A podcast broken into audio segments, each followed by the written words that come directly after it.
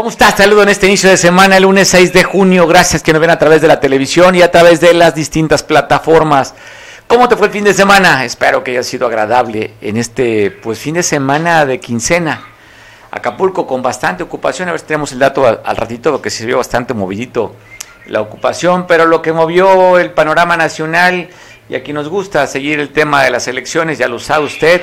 Seis estados eligieron, voy a platicar, tengo varios participantes al rato para poder comentar contigo, dando el análisis. Pero lo que llamó la atención nuevamente, bloqueos en Acapulco. Dos bloqueos se dieron en el mismo sentido, por desaparición. Uno en la escénica, te la voy a contar más adelante, pero también lo que llamó más la atención fue en el bloqueo en el Boulevard Vicente Guerrero, a la altura de la colonia Emiliano Zapata, en la que familiares de este luchador exótico Lola se manifestaron fuera, afuera de esta, de esta avenida. ¿Qué hicieron? Pues bueno, bloquearon a partir de las doce y media del día aproximadamente. Llegaron elementos de la fiscalía, así como la policía, después policía estatal con equipo antimotín, a tratar de persuadirlos que liberaran esta, esta avenida. Llegó un funcionario del gobierno del estado, no logrando su cometido. Después recibieron la orden de que los quitaran. Lo replegaron, pero en la refriega hubo lesionados. Dos policías se reportan como lesionados, así como la detención de dos de los manifestantes. Pues para platicar un poco más sobre este, este, este, tema y opinión. Agradezco mucho a nuestro especialista Enrique Castillo para que nos cuente esto. Ya vimos, Enrique, la otra vez con Jocelyn. Durante varios días bloquearon el Boulevard Vicente Guerrero. Hace unos días también con tres jóvenes que habían detenido, que después, perdón, que los reportaban desaparecidos y resulta que estaban detenidos por narcomenudistas o presuntos narcomenudistas. Y hoy se vuelve a repetir la historia. Bueno, este fin de semana con esta desaparición de este luchador exótico, familiares vuelven a bloquear esta importante vía de acceso y salida del puerto de Acapulco. Enrique, ¿cómo ves las cosas? Gracias, gracias Mario. Pues interesante, bueno, obviamente crítico, pero desde la óptica de la Academia de Seguridad y, todo lo que implica el manejo de riesgos, es un tema interesante porque nos damos cuenta que, que ya eh, eh, eh, la falta de control político, con mayúsculas, está derivando en eventos como el que estás comentando. Obviamente, primero que nada, la seguridad pública prevé, busca la prevención, no se logró, y después las fiscalías estatales y la general lo que hacen es actuar a posteriori, es decir, cuando ya el hecho se, se dio, e investigan, ahora se llama abrir una carpeta de investigación y, y, se, y, se, y se va a eso.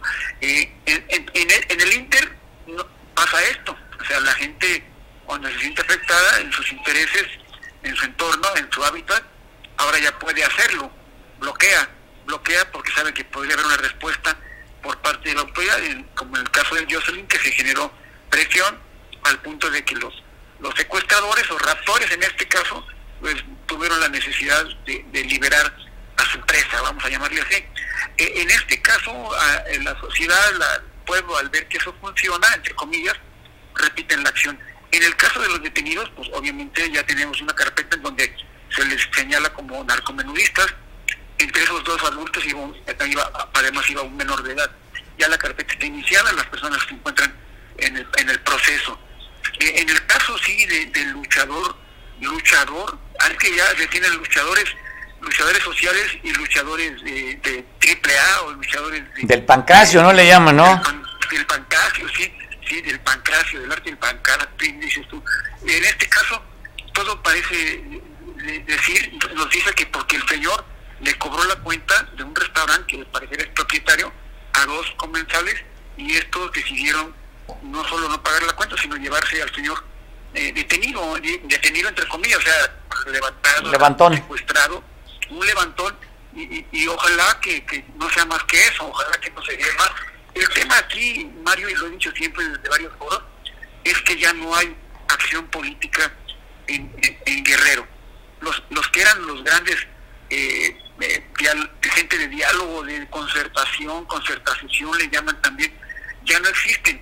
Eh, las figuras de actores políticos operativos no, no están dando resultados desde el sexenio pasado que había un, había un secretario de gobierno que más que nada hacía poemas, poesías y odas, y su acción política no, no, no fue la, deseable, no obstante que era un hombre con mucha experiencia. En este caso, en el caso concreto del secretario general de gobierno y, del ayuntamiento de Acapulco, no se les observa eh, la praxis política adecuada, o sea, no hacen absolutamente nada por intervenir en, en, una, en una concertación con los grupos, con los líderes, con los patrones, y entonces eso deriva en lo que estamos viviendo. Eh, otro ejemplo más, entre comillas, eh, el, que, el, que hay en Acapulco, en cada esquina, eh, montañas de basura, no es normal, no es normal, porque la gente ya se acostumbró a verlo. Me di un giro muy fuerte, pero estoy viendo que la gente se acostumbra en Acapulco a ver montañas de basura, a ver moscas, mosquitos por los mismos basura que se ponen ahí, y la gente lo empieza a ver como algo normal. La alcaldesa realmente no está funcionando como, como operadora administrativa o burócrata, se dedica más a, la grilla y eso también genera en descontrol y falta de gobierno. Y qué decir de la gobernanza que no existe en Acapulco, en Guerrero. Entonces sí, sí está, está muy fuerte el tema de la inseguridad, y no nada más por temas de delincuenciales o criminales, sino por todo el entorno de, de salud pública, el entorno de salud política. Entonces, ahora sí que, ¿a dónde nos hacemos? No, yo, yo me vine acá a refugiar al Bajío, pero pues mi casa, mi, mi, mi hábitat, mis creencias están allá en Guerrero y debo de regresar.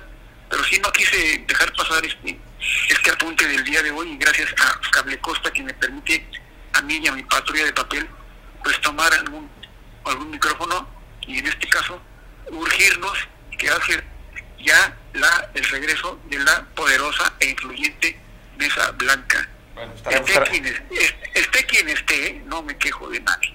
está bien, está bien, Enrique. Pues bueno, estamos viendo este tema, Enrique, que y, luego también el eh, otro bloqueo que se dio en la Avenida Escénica, allá en el puente de donde está para bajar a Marina o, a Guitarrón, allá en las Brisas, donde un hombre de 89 años desaparecido, de acuerdo a lo que dice su hija, que salió por leña en el Parque El Veladero no ha aparecido don José de Jesús y entonces los familiares también salieron a bloquear para eh, pedir el apoyo de las autoridades porque creen que no están haciendo nada. Dos eventos de bloqueo, Enrique, en dos avenidas importantes reclamando personas desaparecidas, Enrique. Es correcto, sí, ¿no? En el caso de, la escénica, pues es otro otra, otro poco que, que, se prende. La escénica, pues es la unión entre, entre la parte, eh, vamos a llamar moderna, la Riviera eh, Acapulco con el Acapulco Dorado y es un paso obligado más aún que Zapata Acapulco, Zapata eh, Renacimiento, perdón. Eso sí, sí es otro foco que se enciende. Y aquí veremos la autoridad, te digo, falta de, oficio político, de diálogo, deriva en que la gente ya eh, toma decisiones tan radicales como las que estás comentando, Mario. Pues bueno, vamos a ver qué sucede, Enrique, porque ya pues se bloquea ya ver que lo que tú dices, aunque sí podemos entender que no debe ser fácil para la propia gobernadora, la alcaldesa, cuando antes había, si bien sabemos que la fiscalía es autónoma, pero antes había un mayor acercamiento entre la fiscalía y los gobiernos. Y ahora con esta fiscal militar probablemente deje muy poco margen de maniobra en la parte política para la alcaldesa y para la propia gobernadora, Enrique. Interesante tu, tu, tu óptica, la comparto con todo con toda profesionalidad la comparto, no obstante que tuve la suerte de colaborar en esas áreas, pero no puedo yo dejar de, observar lo que, lo que, lo que es, ¿no? Entonces sí, sí, sí, cierto, ya no hay margen de maniobra, no hay comunicación, no hay acción, y eso deriva en lo que estamos viendo, ¿no? Que tendría que, tendría que venir otra vez la fiscal a desfacer ese entuerto, yo, yo creo que no, yo creo que tendría que haber otros otros caminos, ¿no? Pues bueno, después que fue ampliamente criticada como se le vino en cara a la mamá de la niña desaparecida, ¿no?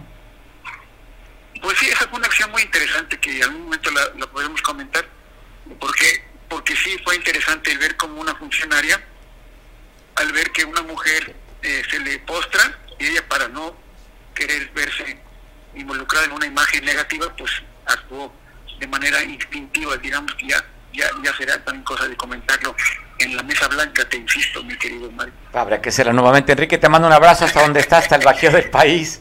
Abrazo. Gracias, Mario. Vamos a tratar de ir a ver que no fusilen a Maximiliano esta vez. Bueno, sale pues, Enrique. Allá duro contra los conservadores, entonces. Eh, sí, está duro la bronca, pero aquí estaremos pendientes. Abrazo. de hecho, aquí fue la línea de que inicia el tema. Ya platicaremos. ya platicaremos. Saludos allá al Cerro de las Campanas. Abrazo fuerte. Gracias.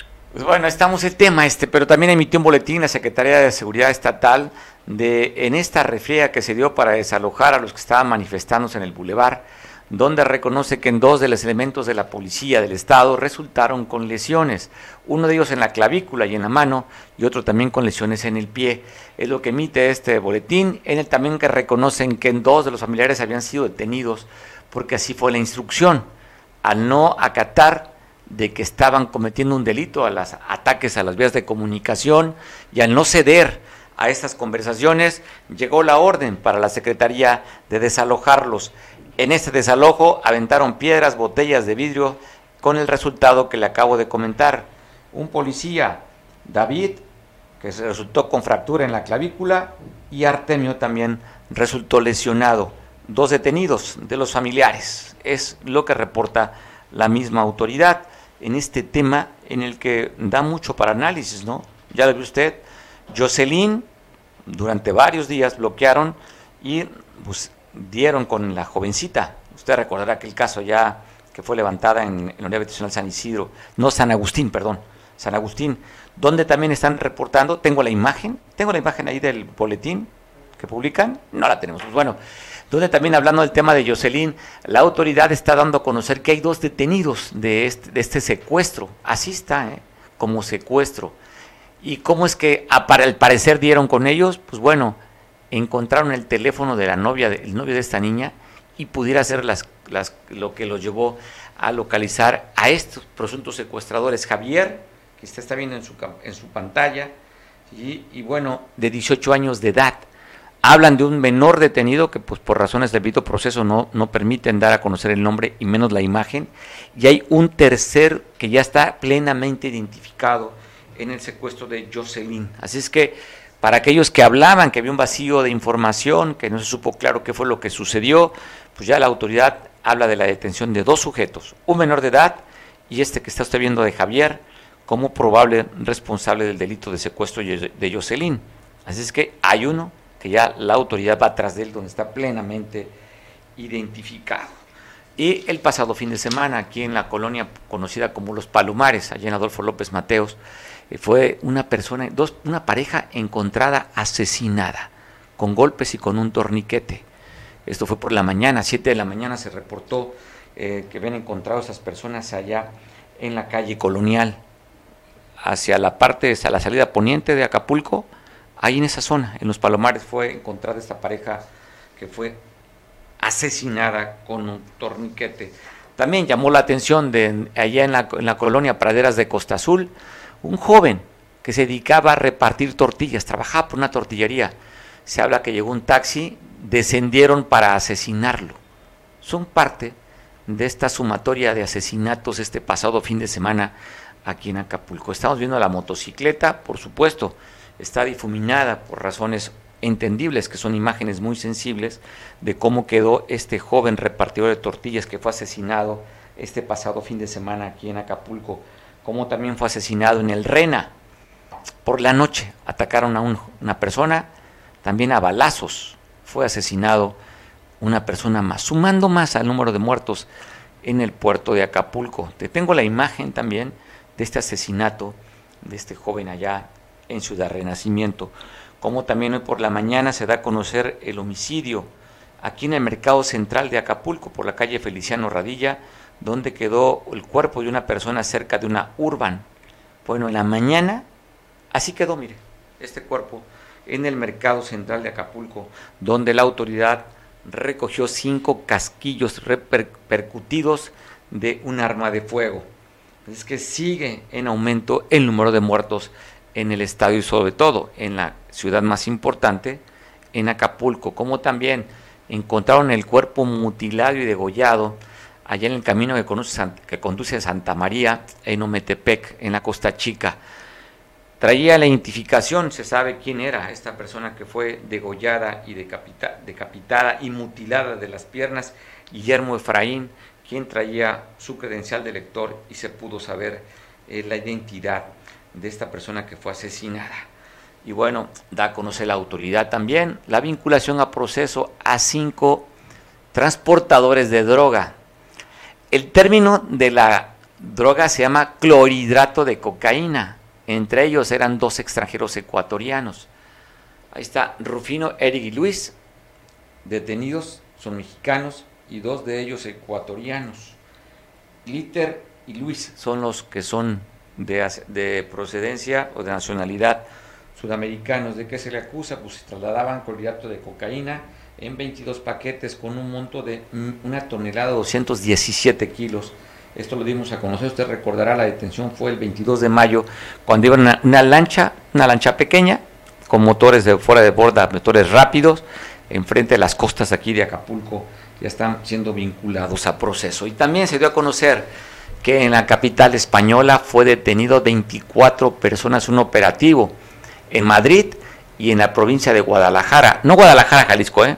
hay una ciudad que se llama Guadalajara allá en, España, la policía española, la Guardia Nacional, empezaron a investigar que desde el año pasado llegó un grupo de mexicanos allá, eran de Sinaloa, los detuvieron con una tonelada de marihuana, con también 300, con 37 kilos, perdón, de cocaína, subametralladoras y también varias pistolas.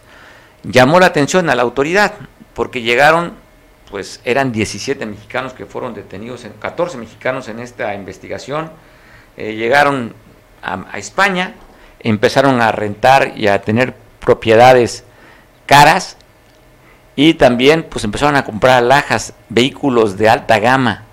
Hablan que habían introducido más de 10 millones de euros allá. Entonces le llamó la, autoridad la atención, empezaron las investigaciones y resulta pues, que son, están vinculados con el cartel de Sinaloa. Así es que pues, los mexicanos exportando, inclusive vinculados con delincuencia de China, que lograron introducir droga a los penales allá. Se habla inclusive de que habían sobornado autoridades.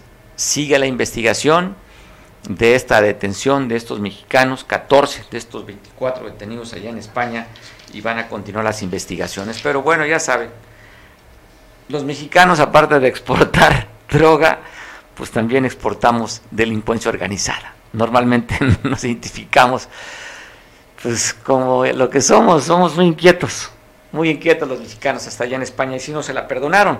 Ahora están pidiendo que por qué no se traen los españoles que hagamos un intercambio para que se investigue acá en México. El cartel de Sinaloa, grupo poderoso, así como el cartel Jalisco Nueva Generación, donde tienen redes internacionales. Cartel de Sinaloa, que en el que usted sabe, se identifica a los hijos del Chapo, el más conocido, no porque sea el más importante de esta red criminal, porque al parecer es Archibaldo de los, de los hermanos. Ovidio fue el más conocido después de que se detuvo, usted conoce la historia, se liberó allá en Culiacán, el famoso Culiacanazo. Pues bueno, esta red del cartel de Sinaloa, que tiene presencia en varias partes del, país y también con redes internacionales, pues bueno, son los responsables de este, de este grupo delincuencial en España, allá en Madrid, que habían sembrado, habían incautaron y también les aseguraron laboratorios donde tenían marihuana en invernadero y también hacían procesos de la propia droga ya en España. Que, pues bueno, ahí están las imágenes de lo que lograron incautar las, las autoridades españolas. Y aquí en Acapulco, familiares de desaparecidos hicieron una galería triste, dolorosa, en la Plaza Juan Álvarez, en el Zócalo, donde en las bancas pusieron la imagen de sus familiares desaparecidos, inclusive los propios familiares en playeras blancas con la impresión de las fotografías de sus familiares. Están hablando inclusive estos señores y señoras que estaban ahí. Pues triste de verdad esta galería, terrible. El sentimiento de perder a un hijo, a un familiar en el que durante años no han podido encontrarlos. Y ahí es una muestra de, esta, de este horror y dolor que hay en los familiares, donde reconocen que hablan ellos que hay más de 50 mil personas en fosas eh, comunes sin que se tenga el rastro de quiénes son. Ya sabe usted, también reconoció la autoridad que hay más de 100.000 personas desaparecidas en el país. Y bueno, parte de esto pues son esos familiares que se pusieron ahí en las bancas del Zócalo de Acapulco para dar a conocer los rostros de sus caras de los desaparecidos que aún siguen buscándolos. Pues bueno, durísima esta imagen, de verdad. Y espero que, esperemos que no nos dé como una nota normal, porque ya estamos tan acostumbrados a los bloqueos, a las manifestaciones, encontrar cuerpos, que se nos hace tan común, como debe ser tan común la cantidad de basura que hay en el puerto. Ya es normal. O sea, a los que afortunadamente tenemos un vehículo, pues creo que se nos ha normalizado la cantidad de baches. Yo la verdad no me acostumbro, ¿eh? Creo que todos los días ando ahí en un, en un, en un mood, dicen los jóvenes, de enojo. Bache tras bache. Costera Miguel Alemán, Vía Alterna, Avenida Cuauhtémoc, en fin, no hay una sola avenida en el puerto, y si no, usted dígamelo, que no tenga un bache. Yo cada vez que caigo en un bache no crea que me acuerdo mucho de los que votaron en Acapulco por Morena. Digo los que votaron, yo no voté aquí, yo no elegí a Abelina. Aquí vivo, yo voto en Atoyac. Pero digo, híjole, pues ustedes este, que votaron por este gobierno, un gobierno que ha hasta los ocho meses insensible, mal administrador, pues ya le corrieron a su, al director de la Capama, ha, ha, dicho que hay corrupción, que encontró corrupción en la administración pasada, no hay ninguna investigación, las cuentas no están claras, solamente presumen que en el primer trimestre lograron recabar más de 30 millones comparado con el primer trimestre de la anterior administración, hablan de que no son corruptos, pero ¿dónde está el recurso? Ya recibieron las participaciones, ocho meses con la alerta sanitaria que afortunadamente ya los quitaron, pero usted vaya a la calle lleno de basura, el puerto, y baches tras baches, tras baches en todos lados, fuga de aguas negras, fuga de agua potable, en fin, ¿dónde está el recurso que recibieron? Habría que preguntarle a la, a la alcaldesa, la administradora, que sí es buena para pelearse con todo mundo, pero mala para administrar. Ya se nos hizo normal. Las avenidas más importantes, tómele escénica, con baches también. Me tocó el fin de semana ver vehículos con llantas ponchadas. O sea, eso es lo más normal.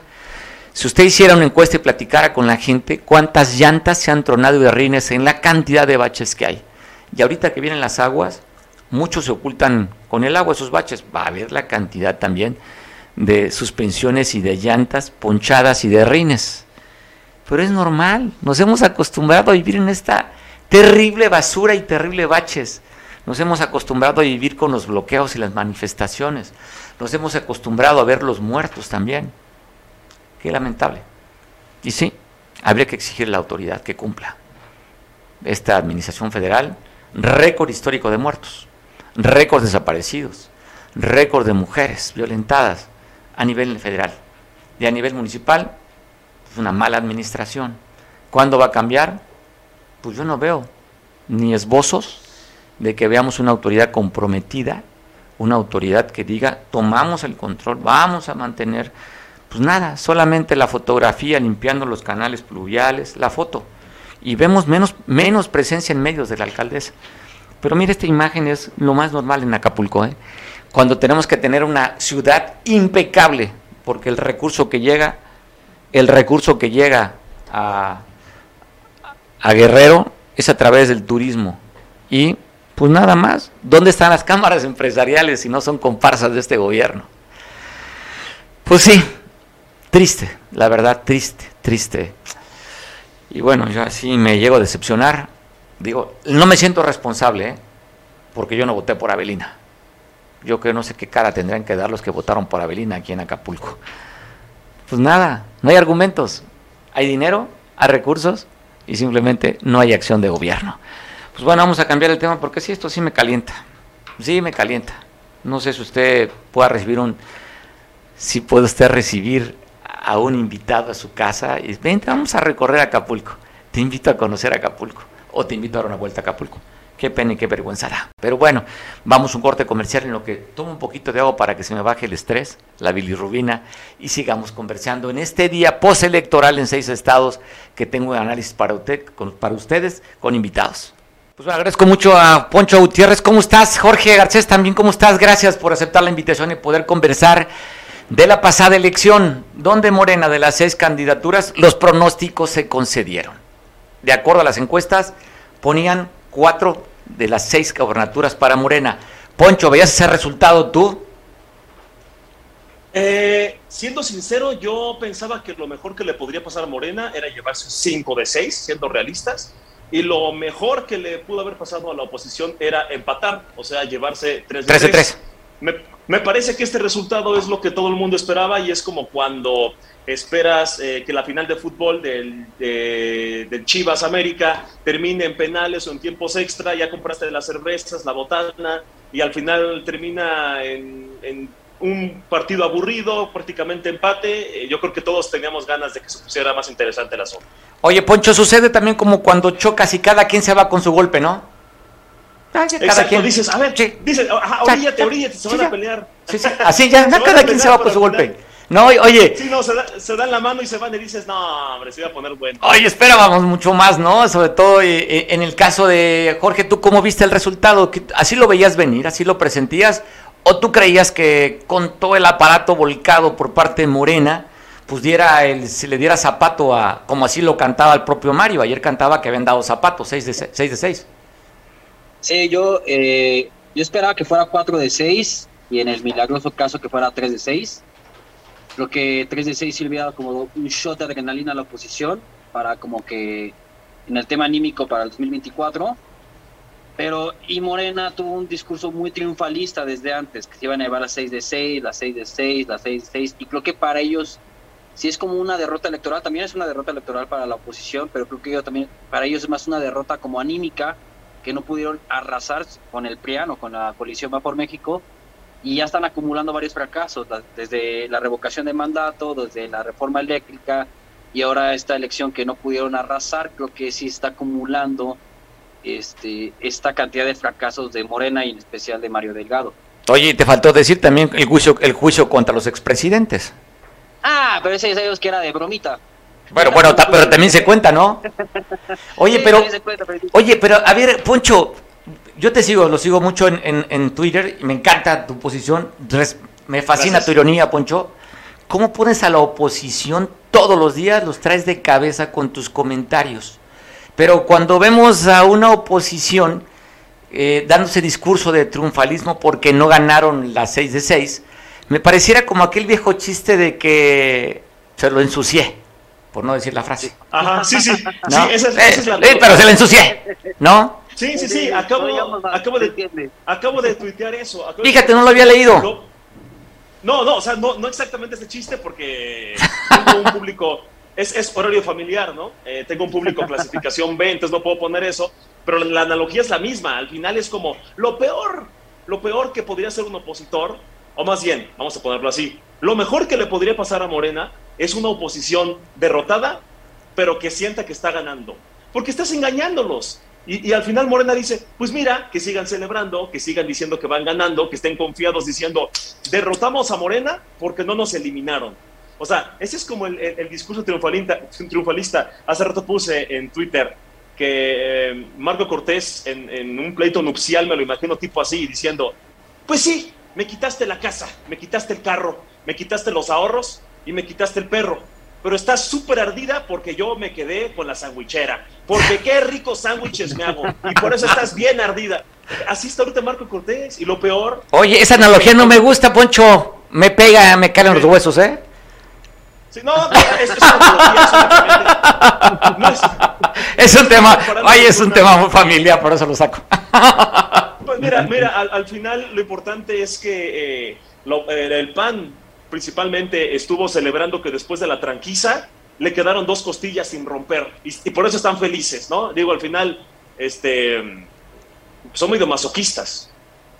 Oye, ¿y el gran perdedor, cómo vieron ustedes a Movimiento Ciudadano? Porque estaba viendo las cifras y donde tuvo un poquito más fue allá en Quintana Roo, pero allá en fuera prácticamente ni pintó MC, o sea, aún estaba viendo, de acuerdo al resultado preliminar, que si se hubiera sumado la oposición hubieran podido competir ni en Quintana Roo, ni en Oaxaca, ni en Hidalgo, y tampoco en Tamaulipas, o sea, prácticamente pues de nada serviría, ¿no? No le da fortaleza a MC, Jorge, ¿tú cómo ves? La apuesta de MC yo creo que es más para, los, para 2030. Okay. Creo que ellos estaban apostando a generar su propia marca, a posicionarse, al no ser partícipe de ninguna de las dos coaliciones. porque sí es importante aclarar, a pesar de que yo soy priista de estos de hueso colorado, de hecho aquí tengo mi, mi banderita del PRI. ok. Este... No, oye, va muy bien, conoce, es un dinosaurio bebé, ¿verdad? El que vienes ahí. Sí, sí, claro, pues te, oye, te reflejas bastante bien eso de todo que eres bebé y los dinosaurios, sin duda. Exacto, ¿no?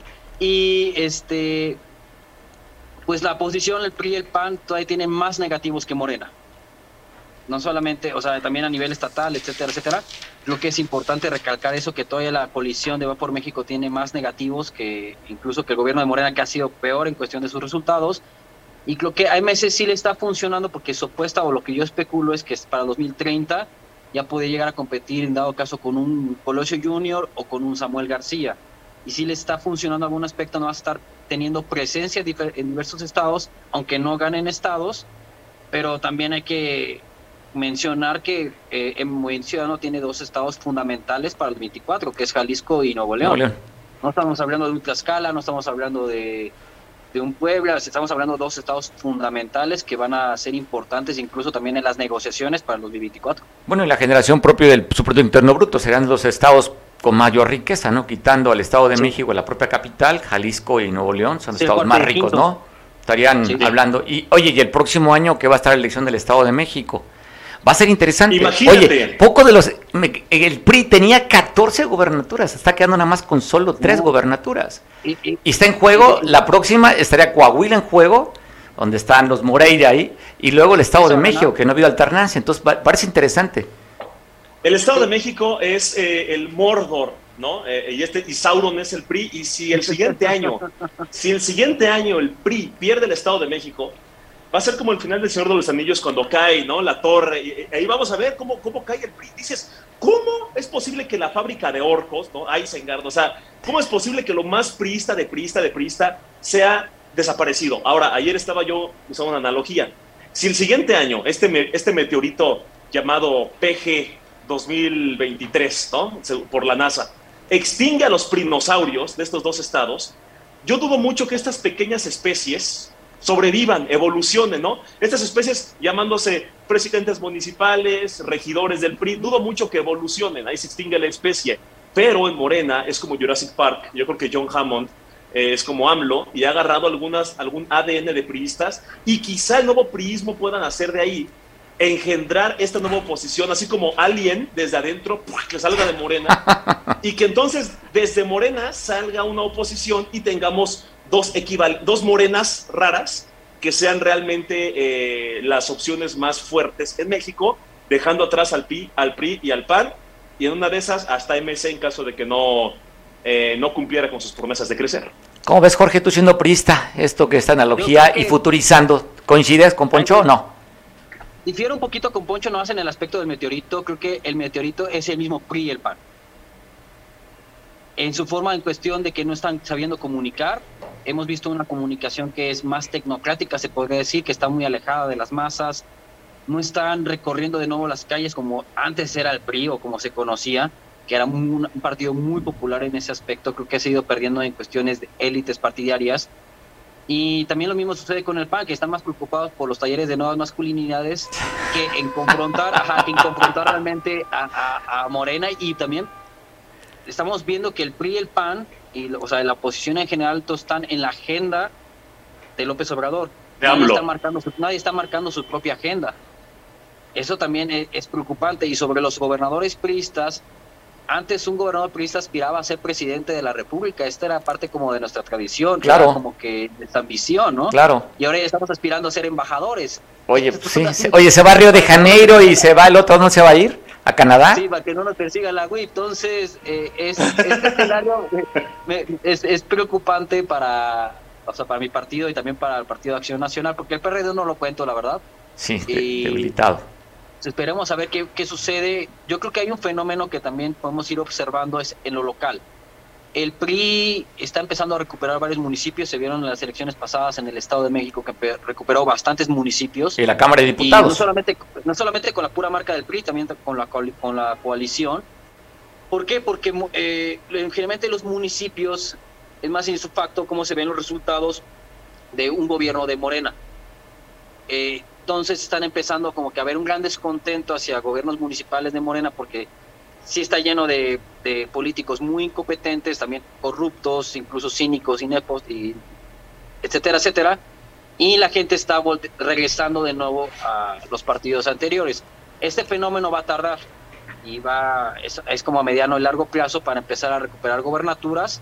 Yo creo que en el 2024 se empieza a recuperar una que otra gobernatura, pero a mi parecer la presidencia yo ya casi la puedo declarar que va a ser para Morena, dependiendo del candidato que, dependiendo del candidato que sea. Si Sheinbaum si se le puede competir, si es un Ebrard, ya estamos perdidos. Yo lo veo también, coincido contigo, pero yo creo que va a ser muy importante lo que decía Poncho, viene la elección del Estado de México. Si la gana Morena, creo que con el que vayan, estaríamos cantando que retiene la presidencia eh, Morena con el que vayan. Y la otra, el otro poder, el crimen organizado. Sí, está como Morena. Eso está interesante también. Ya son morenarcos.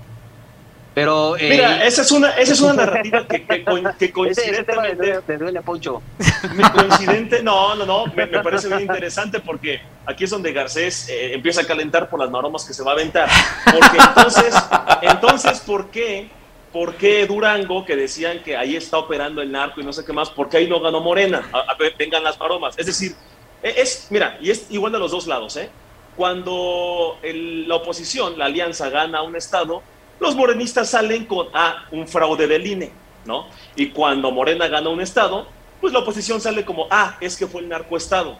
Ya están agarrando eh, maromas por ahí, justificaciones, igual que hoy en la mañana estuve viendo, perdón, ayer en la mañana, estaban igual como Garcés calentando para las maromas, y alguien puso en Twitter, no me sorprendería que en Oaxaca ganara Morena, porque es donde hay más índices de ignorancia y menos alfabetización. No me sorprendería, pues porque ya sabían que le iban a perder, hombre. Pero en lugar de decir, tenemos que actuar más, tenemos que ir a tocar puerta por puerta, tenemos que entender que hay un descontento con los partidos que siempre gobernaron, no. Es la, ganó la ignorancia, ganó el resentimiento, fue el crimen organizado, es culpa de los apoyos sociales, es culpa de AMLO, es culpa, es culpa de Johnny Depp, es culpa de Shakira, es culpa de Bitcoin, es culpa de todos, pero el PAN nunca tiene la culpa de sus errores, nunca. ¿Y sabes a quién le conviene tener una oposición súper empoderada en su mundo mágico musical de Twitter? A AMLO, porque mientras él sigue haciendo política y dando la agenda,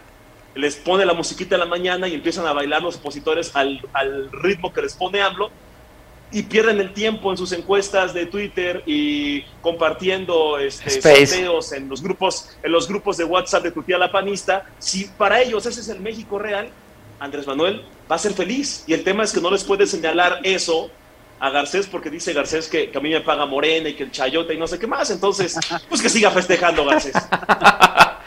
Oye, por alusiones personales, Jorge, ¿cómo ves? Para que veas, Poncho es, por alusiones, es medallista olímpico eh, en maromas. Aquí podemos observar una maroma de, calificación de 9.5 de 10. ¿Con qué grado de dificultad, Jorge? ¿Cómo? grado de dificultad cañona de Poncho. Vimos todo un choro para evadir la pregunta principal, que es la cuestión de cómo el crimen organizado se ha involucrado ya la dije. dentro del gobierno. Pero es, dio todo un, un choro para no decirlo en una pequeña frasecita que ni se escuchara, para evitar ese tema. Sobre lo que estamos comentando en cuestión de que el crimen organizado ya está involucrando dentro de la política, lo hemos visto en cuestión de que ya están operando incluso también a favor de Morena. Pero ¿cómo que ya se está involucrando? Lo dices como si fuera mira, Poncho, mira, Poncho es una de las personas que antes alababa a Anabel Hernández, incluso tenía pósters en su cuarto sobre Anabel Hernández, y, le aplaudía todo, porque todo lo que sacaba de Calderón y de Peña Nieto, y ahora que Anabel Hernández eh, expuso o anunció que eh, López Obrador y Morena tienen un acuerdo con, el, eh, con uno de los cárteles, Oncho ya la descalifica, ya dice que está diciendo mentiras.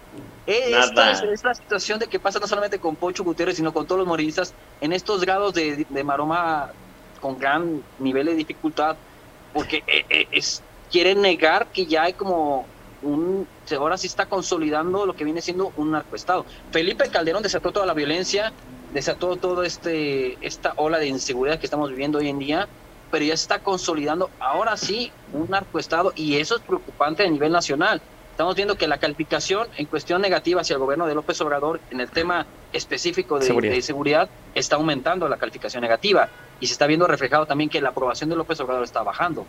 A mí me parece, eh, perdón, no sé si para, la gente que nos está viendo, que, tiene aquí ahorita este, el, el video, En la parte de atrás, Garcés tiene un gran espacio porque ahí ejecuta sus maromas, ahí las practicantes de cada debate y tiene unas, unas, unas colchonetas.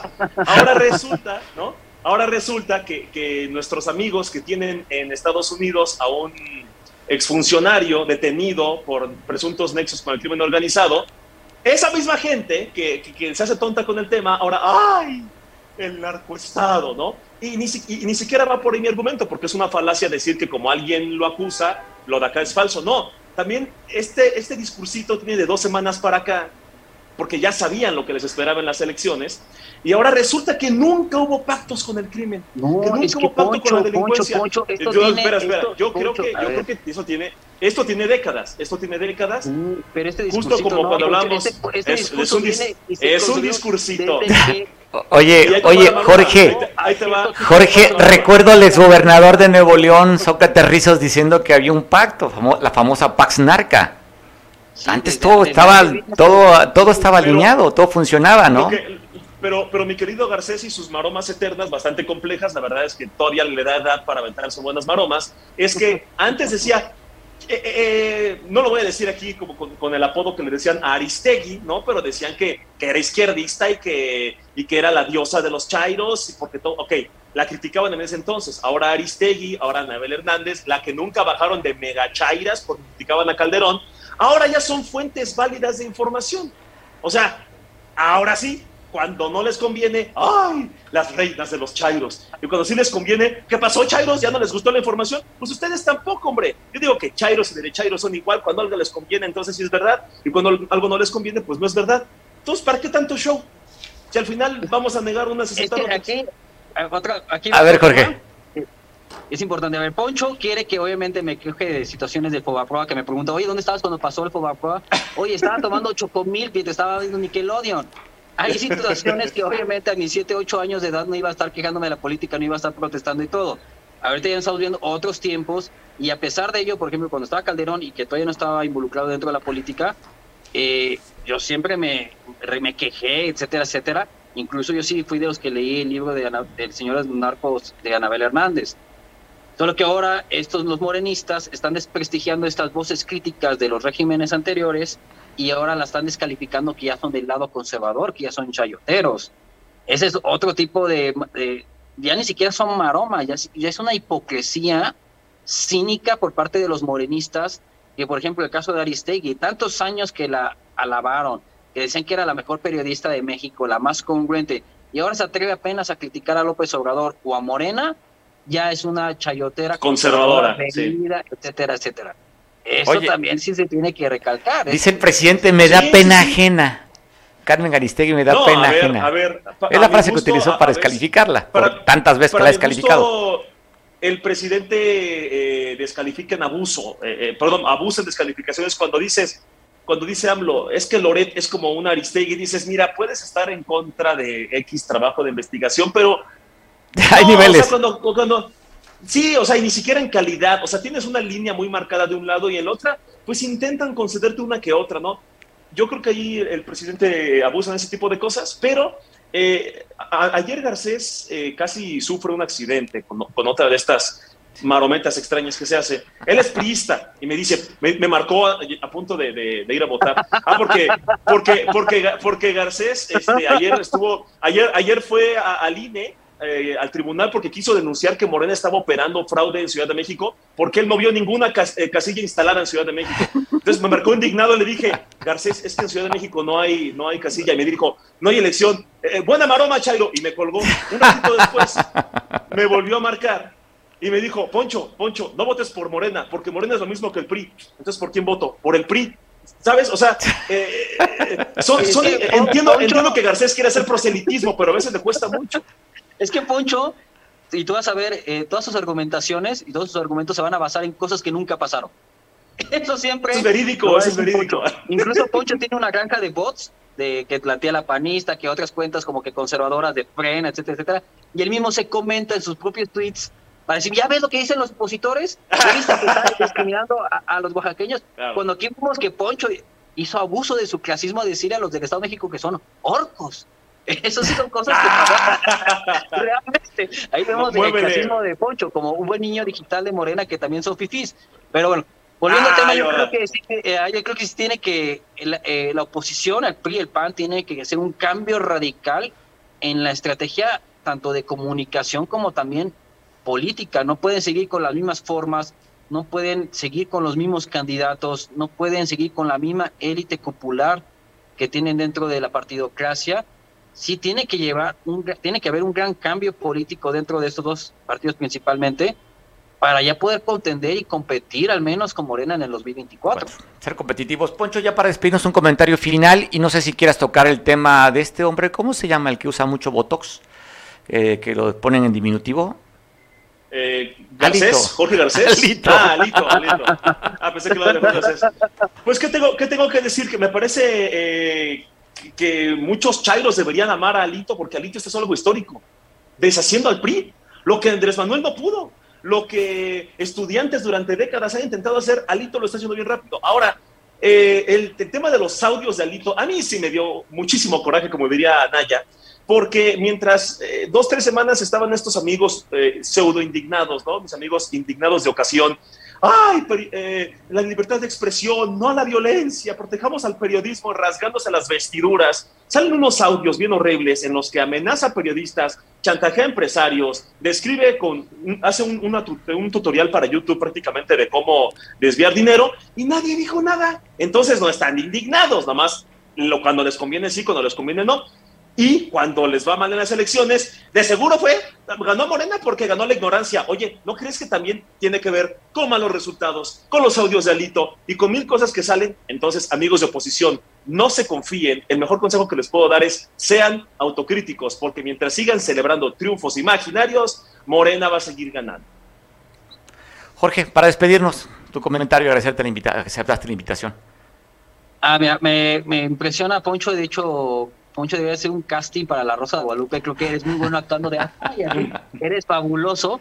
Eh, creo que podría ser muy buen actor ahí dentro de esa telenovela. Pero bueno, volviendo al tema, algo que sí ha pasado y también se le tiene que reconocer algún aspecto a Alito Moreno ahorita, que creo que es el único líder de oposición partidaria que está dando como que la cara en algún aspecto con lo de la reforma eléctrica, etcétera, etcétera. Y creo que Marco Cortés, a diferencia, está muy oculto y tibio, ¿no? Eh, esa es una situación que también está llegando a suceder. Creo que la oposición está también en una gran tibieza. Creo que los mayores esfuerzos son de la ciudadanía. También han encontrado las formas de cómo poder llegar a conectar con las masas. Lo que están más enfocados en los spaces y creen que a, través de spaces van a poder derrocar al gobierno de Morena. Y también invito a ciudad, de a la ciudad de oposición que, por ejemplo, no vayan a descalificar a, todos los que votaron por López Obrador en el 2018 o, votaron por Morena en el 2021. Hay gente que tiene que comprender su realidad social. No todos tienen los estudios, eh, los estudios o los conocimientos académicos que muchos de la oposición en Twitter tienen. Muchos viven al día, otros están pensando qué van a comer el día de mañana, otros están tristemente eh, comprometidos a través de programas sociales o incluso a través de la compra de voto Creo que a, estos sectores sociales lo tenemos que comprender y también tenemos que buscar las formas de cómo, de cómo convencerlos para que ya no vuelvan a votar por López Obrador, bueno, pues ya no vuelvan a votar por Morena y así podamos también empezar a ganar elecciones. Pero los insultamos, si los seguimos diciendo que son los 30 millones de, cuál es la palabra que siempre se refiere, pues nunca vamos a, a, convencerlos y también creo que tiene que ver este cambio en la forma de comunicar de la ciudadanía, de la oposición. Y también este cambio radical en la comunicación, en la estrategia de comunicación de los partidos de oposición para poder llegar a ser competitivos. Si es Claudio Sheinbaum, que no tiene ni un peso de carisma, Poncho creo que podría ser un mejor candidato. Eh, sí, podemos escuchen, vencer, escuchen, ojalá. podemos vencer a, a Morena el 24, pero si la oposición no cambia sus formas, si no cambia todos los negativos que tiene y no hace un gran cambio radical dentro de sus políticas y también en su estrategia de comunicación, pues Morena va a ganar de nuevo en el 2024. Pues bueno, vemos en futuro. Oye, pues que sea alguna de varios ejercicios que tengamos más adelante, si nos dan la oportunidad para seguir conversando. Ah, nosotros encantados. Me encanta venir a darle sus cátedras a Poncho. Pues encantado de escuchar. Oye, encantado de platicar cómo hacen ejercicio ustedes antes de entrar a platicar aquí en las conversaciones. Sí, sí, nos echamos antes. Poncho, abrazo fuerte, Jorge, abrazo fuerte. Y ahí seguimos en Twitter. Abrazo, gracias por la oportunidad de platicar con ustedes. Muchas gracias. Gracias. pues bueno, pues ahí estamos escuchando dos jóvenes a lo mejor no sé si usted siga Twitter, entendemos que el Twitter más bien es pues, para el círculo rojo y es muy reducido, pero en temas de políticos no es Facebook, es esta red social, la del pajarito, y estos dos personajes que acabamos de platicar, debo decirle que son parte de los tops de todos los días. Vamos a tratar de convencer a otros amigos que somos. No hubo la oportunidad, estaba para platicar con nosotros el Tumba, también famoso de derecha, y pues, seguiremos conversando para traerle a ustedes distintas voces. Tenemos a Miguel. Miguel Hernández, ¿cómo estás, Miguel? Un segundito, Miguel Hernández está conectando, hablando en temas locales, porque con Miguel hicimos una apuesta el pasado viernes. Miguel hablaba que eran 5 de 6, 5 de 6 para Morena. Yo le decía que yo le dije que iban a ¿Cómo estábamos? Miguel decía que eran 4 de 6, ¿no? ¿Cómo estamos con No, 3 de 3 Miguel decía. 3 de 3. Empate, 3 de 3. Y yo le decía a Miguel, "No, van a ser 4 de 6 para Morena." Y bueno, de acuerdo a los resultados preliminares, creo que a Miguel le gané la apuesta a Miguel. ¿Estamos, Miguel? Bueno, empezamos para comunicarnos con Miguel. Pues bueno, tenemos hijos, ya sabes, todo el tema de, las, de la información. Quedamos con mucha información todavía con invitados que platicaremos con ellos mañana. Vamos a conversar con José Ra mañana. Le mandamos mensajito. ¿Eh? Ya sabe que mañana estaremos. Con José Ra eh, tenemos una sección de, de, astrología. Es una persona pues, especialista en el tema ha gustado cuando lo hemos entrevistado y aquí la producción decidió que lo tuviéramos como para participar todos los lunes, darnos lo que va a ser, si usted le sigue, le llama la atención esa parte esotérica de los signos zodiacales, un especialista va a estar con nosotros todos los lunes, y un día al mes, ¿verdad? Va a dar el perfil, lunes va a ser lo de la semana, y un día también va va a dar, va a dar un día el tema de eh, lo que es el signo zodiacal de ese mes, ampliándolo. Pero en lo que nos conectamos con Miguel, vamos a ver el trabajo que hizo la gobernadora Evelyn Salgado, donde fue a supervisar a Malinaltepec. Estas, esos caminos artesanales es un programa del gobierno federal. Es un beneficio para el pueblo. Con este gobierno yo siento que sí es mejor. ¿Por qué? Porque está interesando de lo que es el camino. Pues es el primer vía donde uno puede moverse, donde uno puede transportar cosas que no necesita.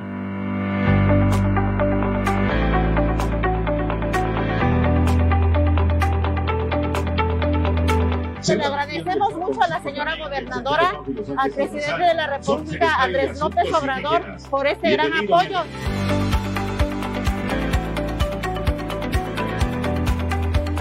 Estamos supervisando este programa de pavimentación de caminos artesanales. Es un programa histórico. Nunca antes se había apoyado tanto a la montaña. Con este camino se van a conectar tres municipios y se van a beneficiar 15 localidades. Algo muy importante, la mano de obra y todo este motor también en la elaboración de los caminos artesanales es de las mujeres. Y les quiero agradecer a las mujeres que lo mismo están agarrando la carretilla, están agarrando la pala, el pico, que están poniendo una a una las piedritas para que quede hermoso el camino. Ahora es un gobierno donde la austeridad se traduce en mayores beneficios, en obras para ustedes, donde el dinero del gobierno no se tiene que quedar en las manos de ningún funcionario, de ninguna funcionaria, ni del gobernante en turno. El dinero del pueblo se tiene que quedar en el pueblo. Es dinero de ustedes y tienen que verlo en obras, tienen que verlo en mejoras para sus comunidades y estoy muy comprometida con todas y con todos ustedes. Muchísimas gracias. Felicidades. Que viva San Miguel el Progreso. ¡Viva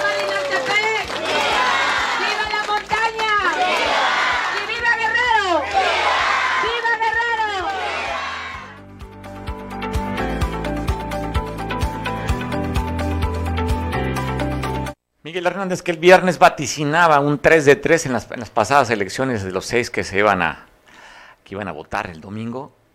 Hicimos una apuesta con Miguel. Miguel, perdiste. Sí, sí, caray.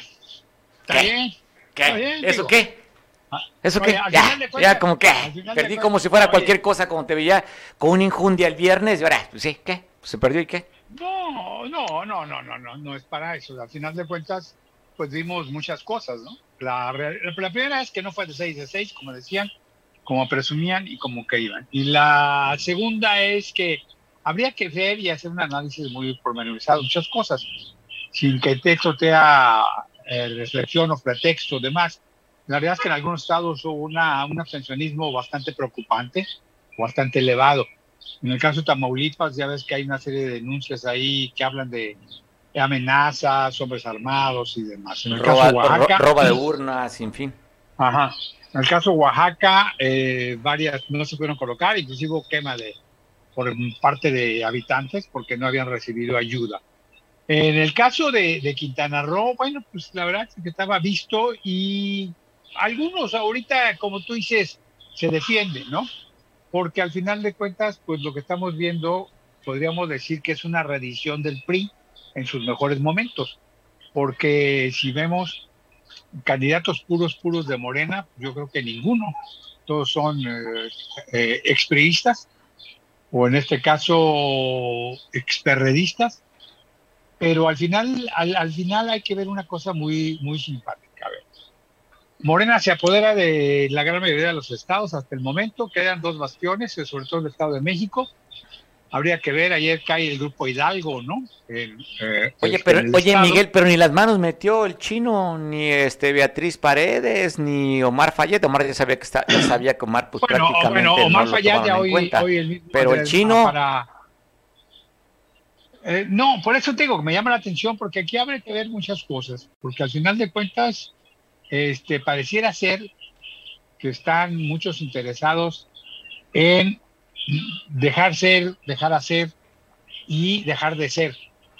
No sé si esa sea parte de la estrategia para concentrarse en algo más grande, pero definitivamente eh, el hecho de que la secretaria del, del, PRI a nivel nacional haya perdido Hidalgo y el hecho de que, de que Omar Fayad y Murat eh, hoy ya sean mencionados como ser invitados al, al gobierno federal, ya sea un embajado, algo así lo dijo hoy Andrés Manuel.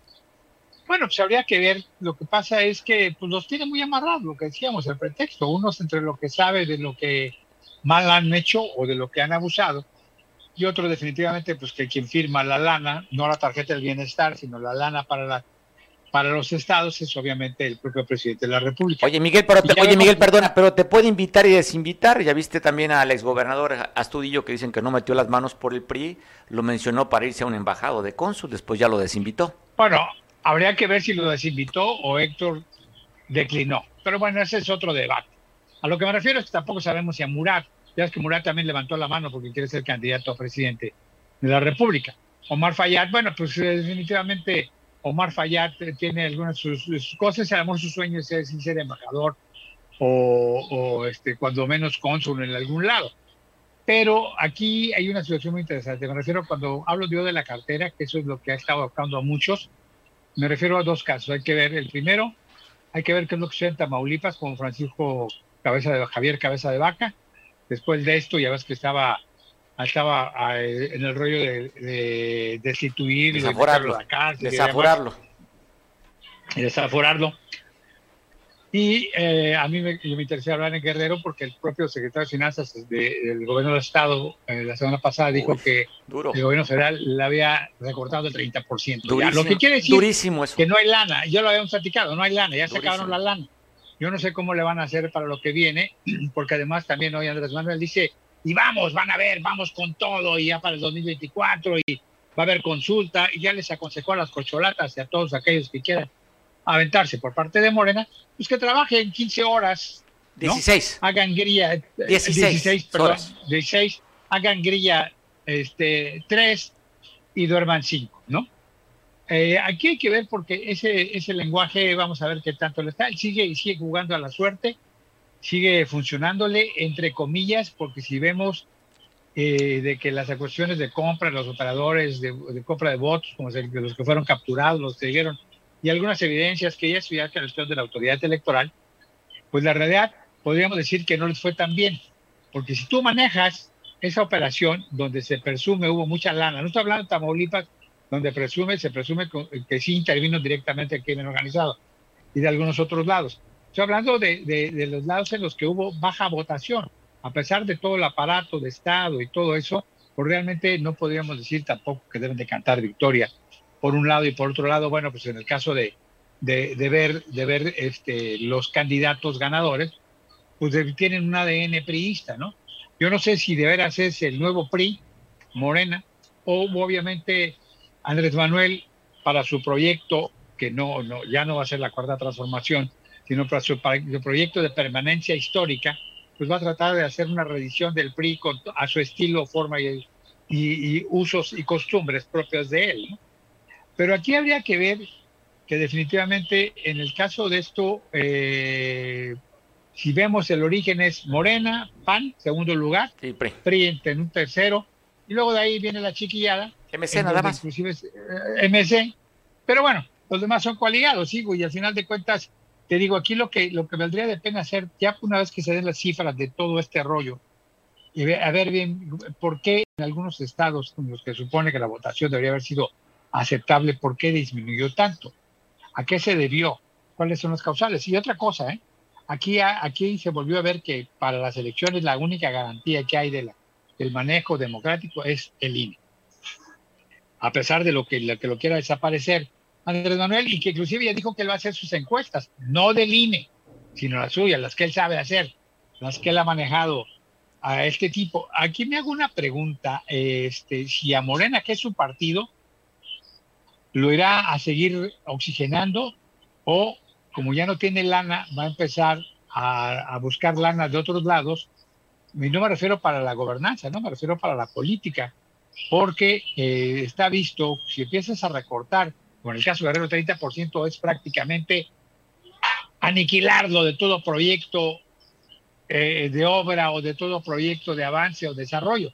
Únicamente sus obras que supuestamente son, entre comillas, emblemáticas, ¿no? Ya ves que ya Evelyn anduvo eh, recorriendo los caminos rurales, esos que tipo, tipo, sí, artesanales tipo este, solidaridad.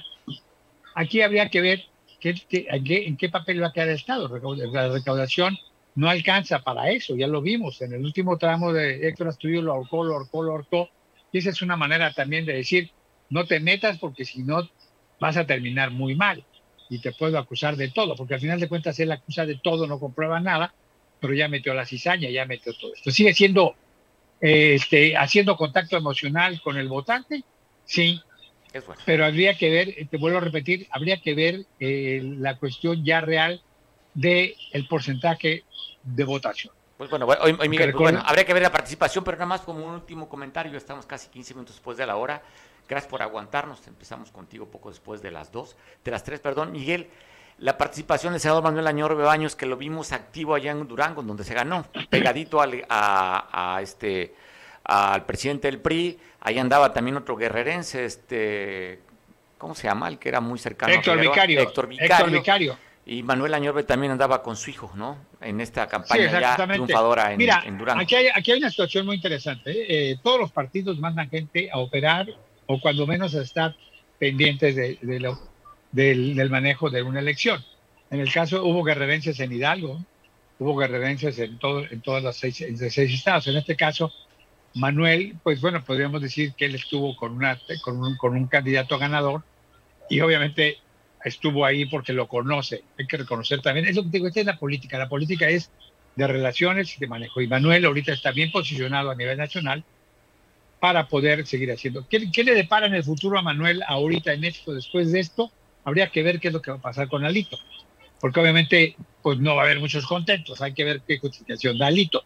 También hay que ver qué justificación da Mario Delgado, porque aunque esté muy echado para adelante, te digo, a lo mejor los números no le son los favorables, porque una cosa es ganar y otra cosa es tener legitimidad totalmente política. Tú ganas políticamente, pero la legitimidad política te la da, en este caso, como la, como la que los 30 millones de votos de Andrés Manuel López Obrador. Esa es legitimidad política. Que bueno, falló en la gobernanza y falló en muchas cosas, pero ese es otro boleto. Lo que me refiero es que jurídicamente se cumplió y el INE respondió muy bien, garantizó el pleno desarrollo, el pleno trabajo, y bueno, ahora viene a desmenuzar la elección. Y la desmenuzadera tiene que ser por parte del PRI, por parte del PAN, por parte del PRD. Y de Morena también. Oye, de Morena también. Ahora, claro, no se ganaron las seis? En Morena, en Morena lo que va a pasar es que van a empezar a confrontarse los grupos. Y lo vemos aquí en Guerrero. Adelina, Avelina cree tener, en lugar de atender y vaciar las calles de Acapulco, cree tener ya suficiente fuerza para que ser candidata a gobernadora la que viene o ser senadora. Eso ya está dado por encima. Ya el grupo de Félix lo siente débil porque al final de cuentas ahorita todo el mundo está celebrando. Pero habría que ver aquí la situación de si el PRI se convierte ya en un partido regional por regiones, la fortaleza, o en un partido estatal. No me refiero que pierda el carácter nacional, sino que simplemente que tenga fuerza. Se, concentre, se concentre, exactamente, se concentre en la cuestión de recuperar estado por estado, paso por paso, porque al final de cuentas, pues bueno, ah, te digo, el ADN priista lo tienen muchos de Morena o casi todos los de Morena, y el, el ADN periodista también lo tienen los de Morena, ¿no? El ADN panista inclusive también está en Morena, es un, es un mix ahí un batido político muy interesante, pero habría que ver hasta dónde llega, porque en todo caso Morena pues carecería de una identidad propia y de una ideología propia, porque Andrés Manuel pues es 100% el ADN priista, el priista autócrata que en un momento dado quiere establecer nuevamente una hegemonía o buscar establecer una dictadura perfecta, como bien se decía antes del PRI, ¿no? Bueno, estamos viendo una foto que Manuel Añorbe sube en sus redes sociales, allí con Alito, atrás está, está Manuel, con Jesús Zambrano, con, ¿cómo se llama? Este que fue secretario de Gobernación, precandidato del PAN, Santiago Krill, el, el gobernador ganador. Estamos viendo la imagen ahí, eh, justamente en la pantalla. Sí, con y también con el candidato a gobernador panista, ¿no? Sí, ahí estamos viendo otra fotografía donde están levantando las manos de el triunfo. Ahí está Manuel pegadito ahí. Pues bueno. Ahí Pero va, pues ahí te digo, caminando. habría que ver, o sea, hay, estos, este tipo de lecturas hay que tomarlas y te digo, hay que desmenuzar bien la elección. Tal vez al calor del, del chai latte que me vas a invitar. Oh, no, no, no, no, no, no, no, no, a ver, pues una vez, Miguel, mañana a qué horas nos juntamos, a qué horas paso por ti, nos vemos en Nos el, ponemos en el... de acuerdo, nos ponemos no, de acuerdo pues temprano. No, no, pues ya. Porque acuérdate que ando de, de, ando de abuelo escolar. No, bueno, saliendo, dejándolo, dejando a la nieta, nos vemos.